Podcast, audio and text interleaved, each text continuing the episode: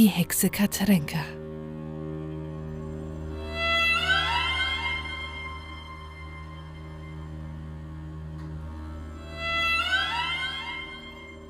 In uralten Zeiten, als noch die alten Götter verehrt wurden, lag in den Bergen ein kleines Dorf.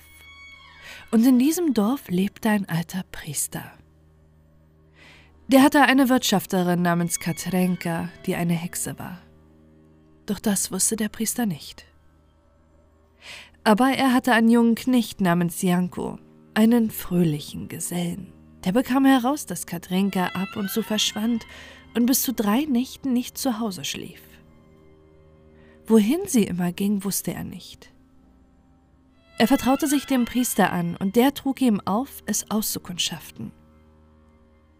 Der liebe Janko hatte fortan auf Katerinka ein wachsames Auge, doch wohin sie ging, konnte er nicht herausbekommen.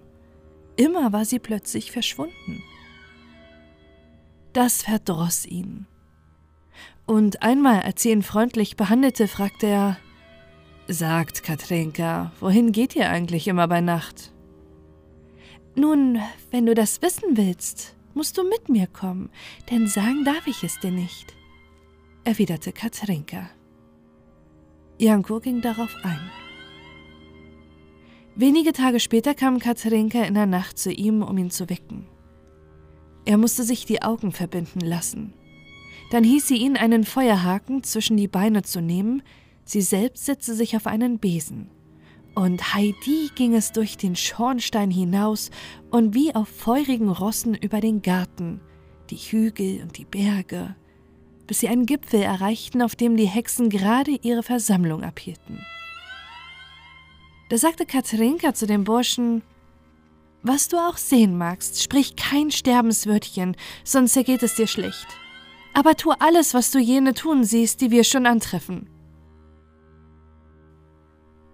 Als sie auf den Gipfel ankamen und Janko die Versammlung sah, entsetzte er sich ungemein. Es waren vor allem Frauen, lauter Hexen. Alte Weiber waren darunter, unförmig wie Baumstümpfe, und junge hübsche Frauen, und alle waren ausgelassen und wild. Sie kamen auf Besen, Flachsbrechen und Feuerhaken, was jeder gerade in die Hand gekommen war. Nun aßen und tranken sie, machten viel Geschrei, tanzten und hexten. Der Bursche verlor vor Angst fast den Verstand. Plötzlich sprang eine Hexe auf ihn zu, zog ihn in den Reigen und wirbelte mit ihm wild herum. Als sie ihn nach beiden Seiten drehte, presste sie ihn so stark, dass er vor Schmerz aufschrie. Im selben Augenblick waren alle Hexen verschwunden, wie weggefegt. Und der Bursche stand ganz allein in der Finsternis. Er getraute sich nicht, auch nur einen Fuß zu bewegen, um nicht in einen Abgrund zu stürzen. Und deshalb blieb er bis zum Morgengrauen wie eine Steinsäule auf demselben Fleck stehen. Als die Sonne aufging, blickte er sich um denn er wollte feststellen, ob er das alles etwa nur geträumt habe oder ob es wahr sei. Aber es stimmte. Er stand auf einem hohen Gipfel. Vor ihm lag ein schrecklicher Abgrund. Unten rauschten Wasser und ringsherum war dichter Wald. Was soll ich nur anfangen? Wahrscheinlich muss ich hier Hunger sterben, denn hinunter kann ich nicht und hier ist nicht einmal ein Vogel zu sehen. Wie er so traurig hinunterblickte, sah er eine riesige Bären Bäume brechen und die Stämme ins Tal ans Wasser rollen. Sie brach große und kleine, wie sie gerade kamen, und als sie genug gebrochen hatte, schob sie die Stämme ins Wasser, immer einen neben den anderen, und baute so eine Brücke über das Wasser. Dann lief sie in den Wald, holte drei kleine Bärenkinder herbei und führte sie über die Brücke ans andere Ufer wo sie im Walde verschwanden. Als Janko das sah, freute er sich. Wenn die Bärin hinübergegangen ist, schaffe ich es auch, dachte er und kletterte hinunter. Recht und schlecht erreichte er das Wasser und ging über die Brücke ans andere Ufer. Doch welch neues Elend. Nun befand er sich in einem dunklen Wald, in dem kein Weg, kein Steg war. Er irrte hierhin und dorthin und wusste nicht, nach welcher Seite er sich wenden sollte. Da sah er plötzlich einen Weg vor sich, auf dem gerade ein Bauer mit einem Wagen fuhr. He, guter Mann, zeig mir den richtigen Weg, bat er den Bauern. Woher seid ihr denn? Aus Kamarov. Wenn ihr von dort seid, habt ihr es weit nach Hause.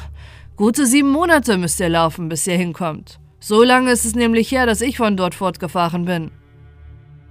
Und was erzählt man sich dort? Nun, was soll man sich erzählen?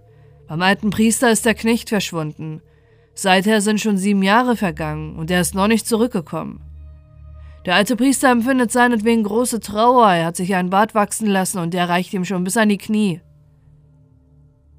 Janko konnte nicht glauben, dass er der Knecht sein solle, von dem der Bauer sprach, denn seiner Meinung nach war ja noch kein Tag vergangen, seit er von daheim fortgegangen war. Er wollte den Bauern noch weiter ausfragen, aber der war inzwischen fortgefahren und Janko stand wieder Mutterseen allein im Walde.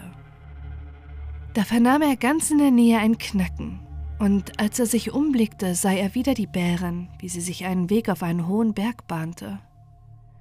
Wohin ihre Tatze fiel, dort brachen Gestrüpp und Unterholz entzwei. Nun, wenn du mir den Weg über das Wasser gezeigt hast, bringst du mich vielleicht jetzt auch auf einen kürzeren Weg nach Hause, dachte er und folgte der Bären. Auf dem von ihr gebahnten Weg gelangte er, wenn auch unter großen Anstrengungen, auf den Gipfel. Dort verschwand die Bären zwar, aber es war schon alles gut, denn als Janko den Gipfel erreichte, sah er unten sein Heimatdorf liegen. Da jauchzte er vor Freude, und obwohl er hungrig und todmüde war, eilte er nach Hause und gelangte glücklich ins Pfarrhaus. Der Priester empfing ihn voll Freude, aber als Katrinka hörte, dass Janko zurückgekehrt war, verschwand sie auf Nimmerwiedersehen. Janko hütete sich jedoch, noch einmal mit den Hexen zu fliegen.